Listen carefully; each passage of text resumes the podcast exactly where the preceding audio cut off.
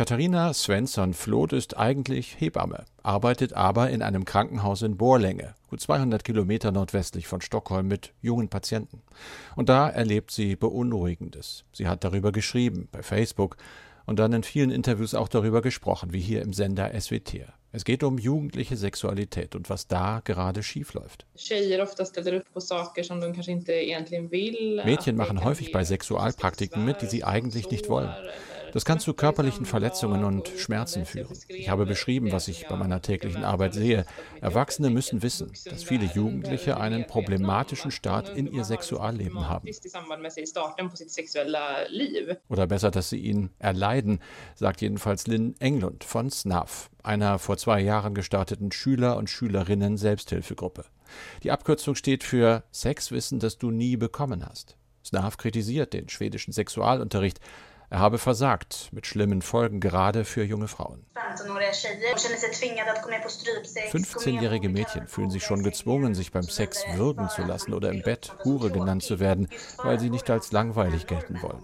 Pornos haben diese Art von gewalttätigem Sex zur Norm gemacht. Das ist Alltag für Jugendliche, die sich in erster Linie über diese Pornos informieren, weil die Schulen versagt haben. Auch die schwedische Schulinspektion ist kritisch. Die Qualität des Sexualunterrichts schwanke, heißt es in einem in der Presse zitierten Bericht. Er werde nur sporadisch gegeben und die Kompetenz der Lehrer reiche nicht aus.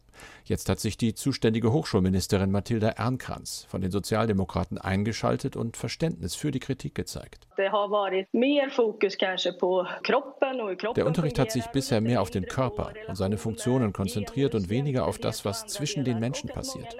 Außerdem sind viele Lehrer unsicher, wie sie diese Aufgabe angehen sollen. Sexualkunde ist in Schweden kein eigenes Schulfach, sondern soll in mehrere Fächer einfließen.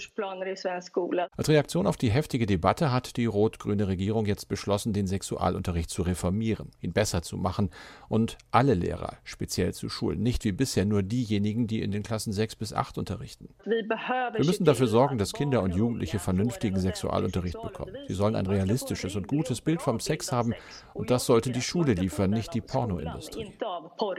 Genau das ist aber oft noch der Fall. Ausgerechnet in Schweden das seit Jahrzehnten im Ruf steht, auch bei der sexuellen Befreiung vor allem von Frauen ganz weit vorne zu sein. Irrtum kommentiert die Zeitung Dagens Nyheter. Zitat: Wir leben in einer angeblich befreiten Ära. Angeblich, weil es hier offensichtlich noch immer schwierig ist, über Sex und Lust zu sprechen.